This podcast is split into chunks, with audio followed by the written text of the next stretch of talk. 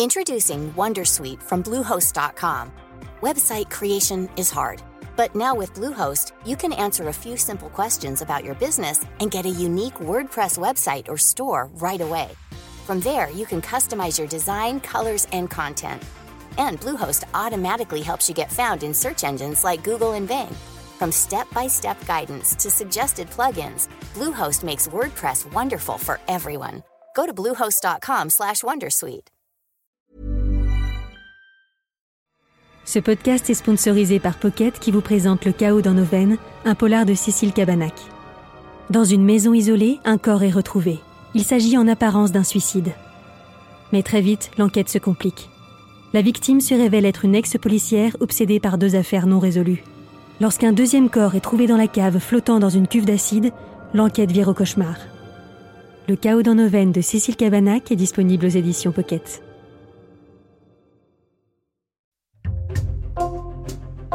Bonjour, c'est Jules Lavie pour Code Source, le podcast d'actualité du Parisien.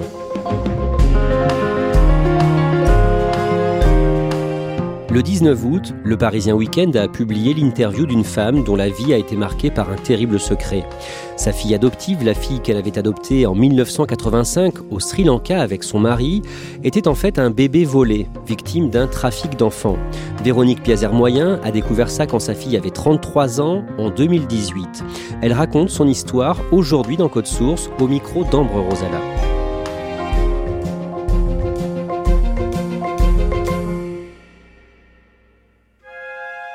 Véronique Piazer-Moyen habite à Montauban, dans le Tarn-et-Garonne, avec son mari Jean-Noël. Elle m'accueille chez eux, dans un joli appartement du centre-ville, décoré avec plusieurs tableaux peints par Véronique. Elle a 67 ans, elle a les cheveux longs et blancs, et elle porte une robe bleue à motif rouge, avec des lunettes assorties. Véronique a grandi près de Grenoble, en Isère, où elle a rencontré Jean-Noël, qui a quelques années de plus qu'elle. Nous nous sommes rencontrés à Grenoble, mais en fait c'est mon mari qui m'a rencontré. Il me voyait passer sous ses fenêtres, j'allais au collège avec mon cartable sur le dos. Lui, il était étudiant. Et puis euh, trois ans plus tard, quand j'avais 15 ans, euh, je me suis inscrite à des cours de théâtre et il était le prof de théâtre. Là, on s'est vraiment rencontrés. Et après, quand on s'est mariés, bah, effectivement, j'étais très jeune, j'avais 17 ans. Véronique et Jean-Noël se marient en 1973. Ils ont un premier enfant quand Véronique a 18 ans, puis un deuxième garçon quand elle a 20 ans. Véronique arrête ses études pour s'occuper de ses enfants et parce qu'elle a des problèmes de santé. Quand ils sont plus grands, elle reprend ses études et obtient un DUT d'information communication. Puis, passionnée de peinture, elle se lance dans une carrière d'artiste. En 1984, quand elle fête ses 29 ans, Véronique et son mari décident d'avoir un troisième enfant quand nous avons eu envie d'avoir ce troisième enfant, ben les médecins m'ont dit euh, ouais ça va quand même être difficile. Alors c'est vrai qu'on n'a pas insisté, on, ne s'est pas battu parce que l'idée d'adopter un enfant finalement c'était pas par défaut, ça nous convenait aussi. Donc on se dit bah oui pourquoi pas, c'est le destin, c'est comme ça. Et le troisième on va l'avoir de cette manière-là. Véronique et son mari contactent une association en Isère qui organise des adoptions au Sri Lanka. On lui donne le contact d'une certaine Madame Pereira, une directrice d'orphelinat à Colombo, la capitale du Sri Lanka. On m'a donné le nom de cette Madame Pereira et il suffit de l'appeler et c'est elle qui s'en occupera. Donc on a fait notre demande auprès de l'ambassade du Sri Lanka en France, à Paris, et parallèlement on a fait aussi tout un dossier d'adoption dans les règles pour adopter un enfant auprès de la DAS. J'y consacre beaucoup de temps. Je ne fais que ça toute la journée. Hein. Par exemple, pour pas perdre de temps, au lieu d'envoyer mon dossier pour une validation au ministère des Relations extérieures, je prends le TGV et j'y vais. En me disant, comme ça, je suis sûr qu'ils le feront sous mes yeux. Et c'est ce qui s'est passé. Ils le faisaient devant moi, ils tamponnaient devant moi. Je pense que j'ai gagné comme ça des semaines. Ça allait très vite. Le dossier d'adoption de Véronique et son mari est validé en décembre 1984. En attendant que leur voyage au Sri Lanka pour adopter un enfant soit organisé, ils rencontrent plusieurs couples qui viennent d'adopter via cette association. Certains leur disent que ce serait bien qu'ils arrivent là-bas avec un cadeau pour Madame Pereira. Et un jour, cette dernière appelle Véronique. Un jour, au téléphone, euh, effectivement, elle me demande le cadeau en question. Elle me demande de lui apporter quelque chose. Et là, je comprends rien du tout. Mais alors vraiment absolument rien. Je pense qu'elle-même est pas très claire dans sa demande, comme si elle avait été gênée, et finalement elle pique une colère épouvantable, et elle me dit euh, Vous ne parlez pas suffisamment bien anglais, c'est pas la peine de venir, il n'y aura pas d'enfant pour vous. Je raccroche là-dessus, et là je passe vraiment, vraiment une mauvaise journée, une mauvaise nuit, et je me dis euh, On peut pas en rester là, parce que d'abord Simplement, c'est pas vrai que je parle pas bien anglais. Tout bêtement. Enfin, je veux dire, ça m'avait déjà vexé qu'elle me dise ça, parce que je savais que je parlais quand même un anglais correct.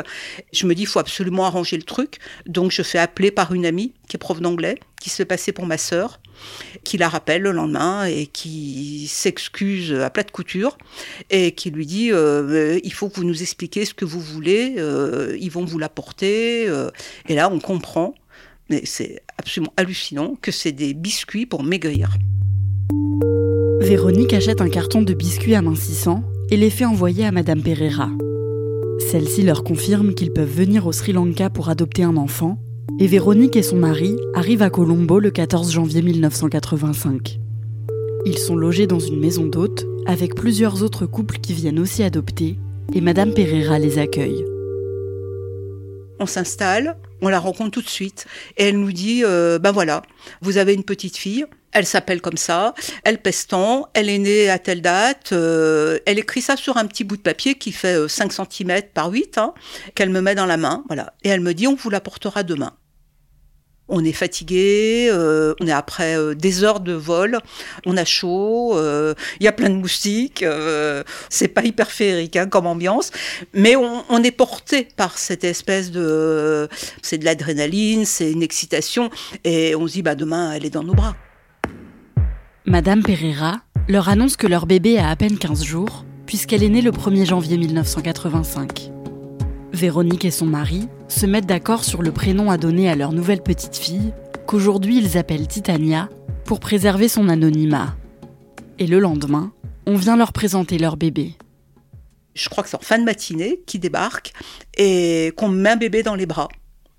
Et ce bébé qu'on me met dans les bras, comme j'ai quand même déjà eu deux enfants, je me dis, il est quand même euh, super replet, quoi pour un bébé de 15 jours, parce qu'on m'avait annoncé un bébé de 15 jours, et on me met quand même dans les bras un bébé que je trouve hyper euh, potelé. Euh, mais bon, euh, on se dit, bah voilà, c'est notre fille. On passe deux à trois heures avec elle dans notre chambre.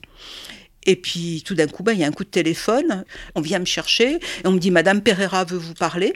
Et là, je prends le téléphone et j'entends Madame Pereira qui hurle au téléphone et qui me dit, rendez l'enfant, rendez l'enfant.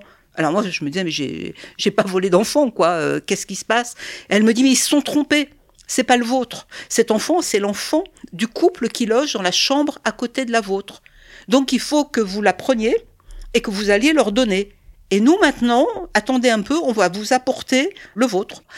Et puis donc après, on nous a apporté la vraie Titania, qui était la nôtre, et qu'effectivement, elle, elle avait bien 15 jours, euh, ça correspondait. Véronique et son mari peuvent garder Titania avec eux dans leur chambre. Mais quelques jours plus tard, on leur dit qu'un week-end touristique pour visiter le pays a été organisé pour eux et ils n'ont pas vraiment le choix d'y participer ou non. On leur dit de laisser Titania à Madame Pereira et ça leur fait beaucoup de peine. Après deux jours de visite, ils rentrent dans leur maison d'hôte, mais leur fille est toujours avec Madame Pereira qui ne l'a pas ramenée et Véronique et son mari s'inquiètent. Et puis finalement, elle nous a dit, ben, vous allez venir la chercher. On a vu l'endroit où était logée notre fille avec les mères. C'était du, stockage de mères et d'enfants qui était fait avec des bébés qui étaient partout, dans des berceaux, sur des tables. Il y, en avait partout, partout. Et là, elle a été assez elle a continué d'être ignoble. C'est-à-dire que, au lieu de m'amener devant le petit lit où était ma fille, elle m'a lâché dans cette maison dans laquelle il y avait deux ou trois pièces et elle m'a dit cherchez-la. On va voir si vous allez la reconnaître. Bien sûr qu'on l'a reconnue tout de suite. Pour moi, elle était forcément différente des autres puisque c'était la nôtre. Le 23 janvier 1985, deux jours avant de passer devant le juge pour prononcer l'adoption, Véronique et son mari rencontrent rapidement la mère de Titania, qui a 17 ans à peine. Elle ressemble à notre fille. C'est très troublant dès le départ, moi je le vois, parce que notre fille a des yeux très particuliers. Elle n'a pas, comme la majorité des Sri Lankais, des yeux foncés. Elle a les yeux clairs. Elle a ce qu'on appelle des yeux pères. c'est-à-dire qu'ils sont euh, bleus, gris, verts, dorés. Et sa mère a exactement ces yeux-là. Quand j'ai vu sa mère, j'ai vu exactement la même manière de regarder. C'était le même regard sur un enfant de 15 jours, 3 semaines, que sur une jeune femme de 17 ans. Véronique et Jean-Noël revoient la mère biologique de Titania le jour du jugement. Après ça, leur bébé obtient un permis d'entrer en France et Véronique, son mari et leur bébé rentrent en Isère. Ils présentent leur petite sœur aux deux aînés de la fratrie et tout se passe très bien. Quand Titania a 7 ans, toute la famille déménage dans le Tarn-et-Garonne, près de Montauban. Et la petite fille grandit sans trop parler de son adoption. Elle ne posait pas de questions. Pour ses 18 ans, on lui a remis son dossier d'adoption. Et c'est vrai qu'elle m'a dit à ce moment-là, mais ça ne me concerne pas tellement, ça vous concerne plus vous. Et elle me l'a rendu. En 2005, alors que leurs trois enfants sont adultes, Véronique et Jean-Noël achètent une maison au Sri Lanka où ils vont vivre plusieurs fois pendant de longs mois. Puis ils rentrent définitivement en France en 2009. En octobre 2018, quand Titania a 33 ans, elle vient voir sa mère pour parler de son adoption. Titania m'a dit, ben moi j'aimerais bien savoir ce qu'est devenu ma famille d'origine, j'aimerais bien savoir ce qu'est devenu ma mère. Enfin voilà, elle a un peu louvoyé, comme on dit, hein. elle n'y est pas allée directement, elle a un peu tourné, et c'est sans doute euh, moi qui lui ai dit, mais alors c'est que tu veux retrouver ta famille, tu voudrais savoir ce qu'ils sont devenus, tu voudrais savoir ce qui s'est passé. Et là, elle m'a dit oui, et elle m'a dit, je veux y aller. Véronique accepte d'aider sa fille à retrouver les traces de sa mère biologique. Avec l'accord de sa fille, elle envoie son dossier d'adoption à Soudat, un ami que Véronique et Jean-Noël se sont fait au Sri Lanka quand ils y vivaient. Soudat accepte de les aider et ils décident de se rendre à l'adresse censée correspondre au lieu de résidence de la mère biologique de Titania, écrite sur son certificat de naissance. Quelques jours plus tard, elle reçoit un appel de Soudat. Il appelle, complètement affolé, et il me dit euh, bah Ça y est, j'y suis, Véro, it's a baby business. C'est un trafic d'enfants. Il me dit, euh, tu sais, j'ai quand même vérifié avant de t'appeler. J'ai questionné les gens autour de cette maison, qui est une grosse maison, et il me dit, j'ai trouvé des gens qui habitaient là il y a 35 ans, il y a 40 ans, qui m'ont dit que dans cette maison, ben effectivement, il se passait des choses qui étaient quand même un peu curieuses. Notamment, euh, ils voyaient quand même beaucoup de circulation de mères et d'enfants. Et surtout, le soir, ils entendaient des hommes qui venaient, qui frappaient, qui martelaient qui réclamaient qu'on leur rende leur femme, qu'on leur rende leur enfant tout s'est effondré, ça vous anéantit. Moi, je crois que j'avais jamais ressenti ça dans ma vie. C'est-à-dire que vous arrivez même plus à parler. J'étais en, en, mode automatique.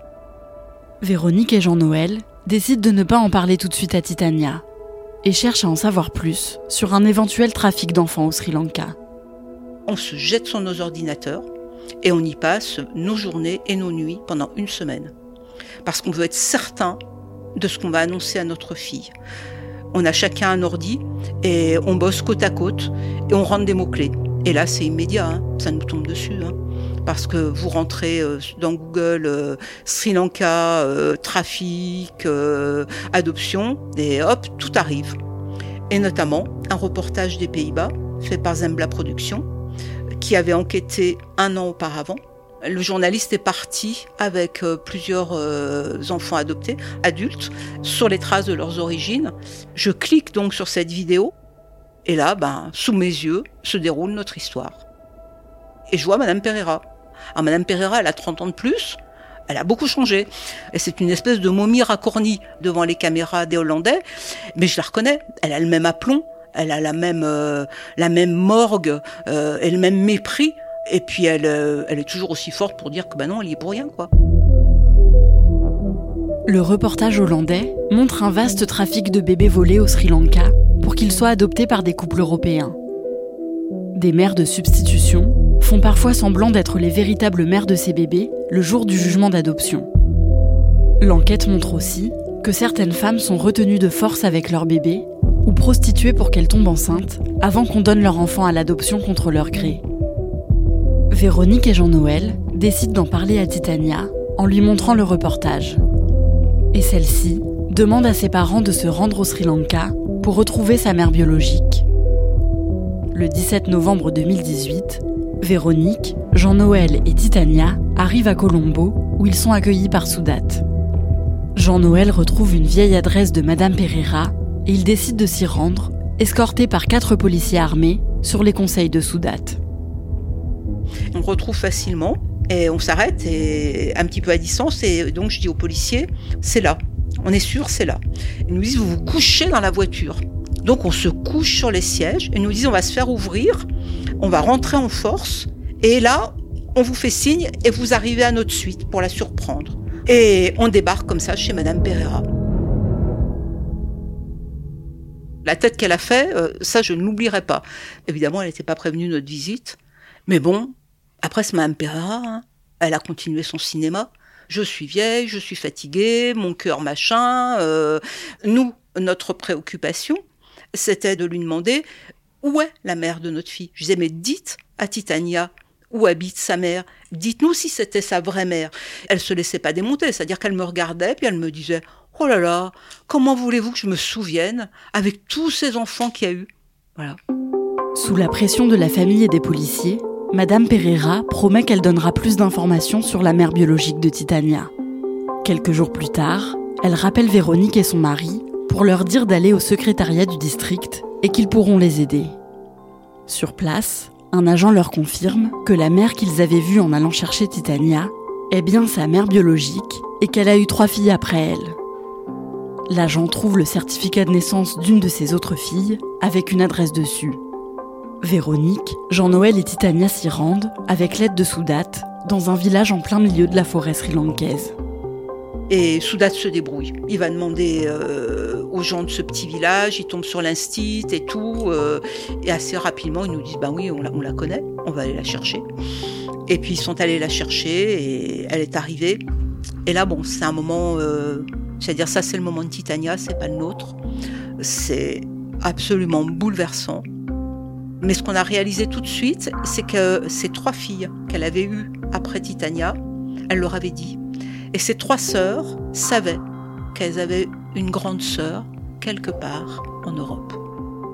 Après ça, toute la famille retourne voir la mère biologique de Titania plusieurs fois, mais elle ne veut pas leur expliquer ce qui s'est passé 33 ans plus tôt. Ils prennent alors contact avec l'ancienne secrétaire de Madame Pereira, qui affirme se souvenir très bien de l'histoire de cette jeune fille et son bébé. Elle accepte alors de les recevoir et de tout leur raconter. Et donc elle raconte son histoire à notre fille en lui disant voilà euh, qu'elle a été volée à la maternité, qu'ils l'ont emmenée à Colombo. Et elle nous raconte que la famille de la mère de Titania, quand ils se sont aperçus que le bébé avait été volé à la maternité, sont allés la rechercher à Colombo. Elle nous a dit qu'ils sont venus à plusieurs. La jeune maman, sa mère, donc la grand-mère de Titania, la grand-mère biologique de Titania, et puis un, un oncle et une tante. Donc ils sont quand même allés en force rechercher ce bébé. Au bout du compte, ils l'ont laissé. Puis ils n'ont pas laissé que le bébé, c'est qu'ils ont laissé la mère avec. Et ça, c'est quand même une énigme. Et pour l'instant, nous, on n'a pas la réponse.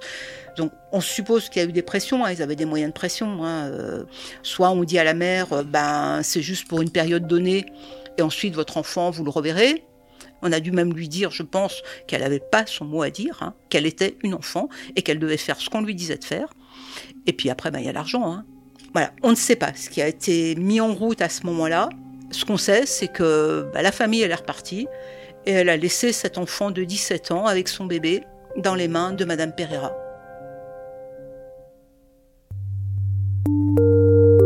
Véronique, son mari et Titania rentrent en France en décembre 2018. Véronique et Jean-Noël se mettent alors à alerter les médias. Ils demandent aussi des explications à la mission de l'adoption internationale qui encadre les adoptions à l'étranger en France, mais on leur assure qu'il s'agit d'un cas exceptionnel. À la fin de l'année 2020, ils obtiennent l'autorisation de consulter des documents confidentiels anonymisés aux Archives nationales de Nantes. Ils découvrent alors qu'au moment où ils ont adopté Titania, l'ambassadeur de France au Sri Lanka avait déjà alerté le ministre des Relations extérieures français sur un possible trafic d'enfants. On se dit, euh, bah ils savaient. Ils nous ont laissé, nous, partir, et puis des tas d'autres parents, quoi. Ils nous ont envoyés dans le mur. Qu'est-ce que vous demandez aujourd'hui? Nous, on demande une enquête Pour nous, la réparation, ce sera la reconnaissance, c'est-à-dire de dire que, bah non, les parents n'étaient pas des voleurs. J'ai fait confiance et oui, j'en veux aux institutions en face de m'avoir trahi. Aujourd'hui, je pense que ce qui me fait tenir, c'est le combat. Hein. Parce que parallèlement, bah, ma vie, elle est un peu foutue. Hein. Toute ma carrière artistique, euh, bah, elle est restée de côté. On n'a plus beaucoup d'amis parce que je pense que bah, tout le monde en a marre. quoi. On va mieux, moi je vais quand même mieux que l'état de sidération dans lequel j'ai pu me retrouver. Mais c'est un bouleversement dans ma fille, je peux pas me mettre à sa place. forcément, ça, je pense que ça a changé dans la mesure où elle, elle a besoin de réfléchir. Je ne peux rien juger. Je peux juste lui dire, ben oui, que je ne savais pas et que elle est ma petite fille chérie que j'aime.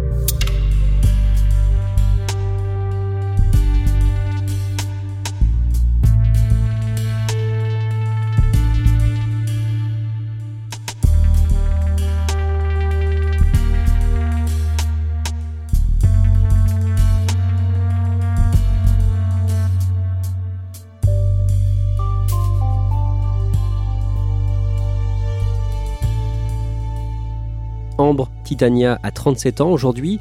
Comment est-ce qu'elle a réagi en apprenant qu'elle a été un bébé volé? Alors Véronique euh, m'a raconté qu'elle avait été bien évidemment euh, bouleversée. Après, elle euh, n'est pas rentrée dans les détails parce qu'elle veut préserver l'intimité de sa fille, mais bien sûr que ça a été bouleversant pour elle.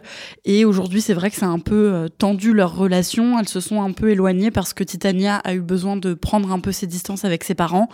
mais Véronique m'a dit qu'elle le respectait totalement. Et Véronique, Véronique Piazer-Moyen, est-ce qu'elle s'en veut? Elle m'a dit qu'elle s'en était longtemps voulu, euh, mais qu'aujourd'hui elle ne se sentait plus du tout coupable parce qu'elle avait simplement fait confiance et euh, qu'elle n'était pas coupable de ce trafic euh, et donc qu'elle n'avait pas à s'en vouloir. Et est-ce qu'elle a porté plainte en justice avec son mari?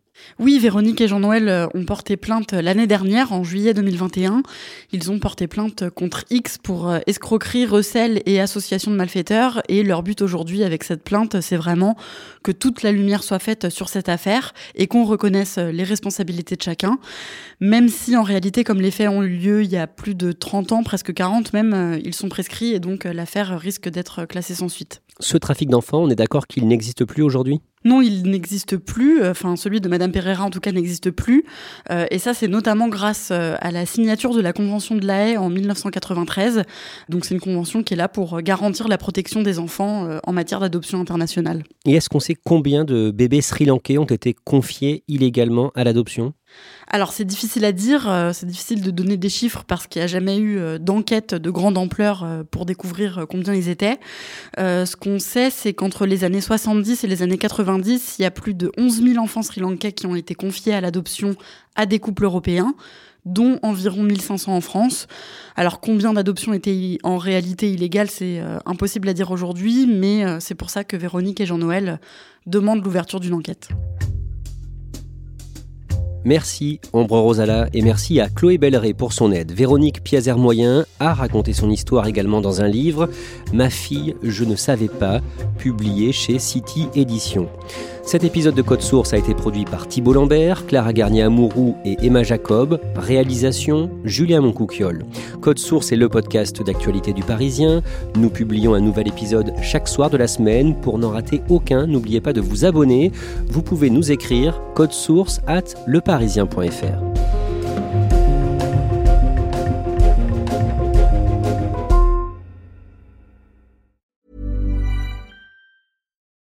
Marketers and business owners, you've been pining after a certain someone. Your job's on the line. You're desperate for them to like you back. Here's a word of advice from me talking is hot. Just you and them, finally alone, like us two right now. Maybe under the duvet, headphones on, one on one. Podcast advertising is proven to be one of the best ways to catch their attention. So surprise them while they're tuned in, while the moment's right. Say a line or two that really gets them going. Next time, if you want to win over your special someone and build some brand love, experiment with something new. Just focus on your voice. Advertise on more than 100,000 podcast shows with ACAST. Head to go.acast.com slash closer to get started.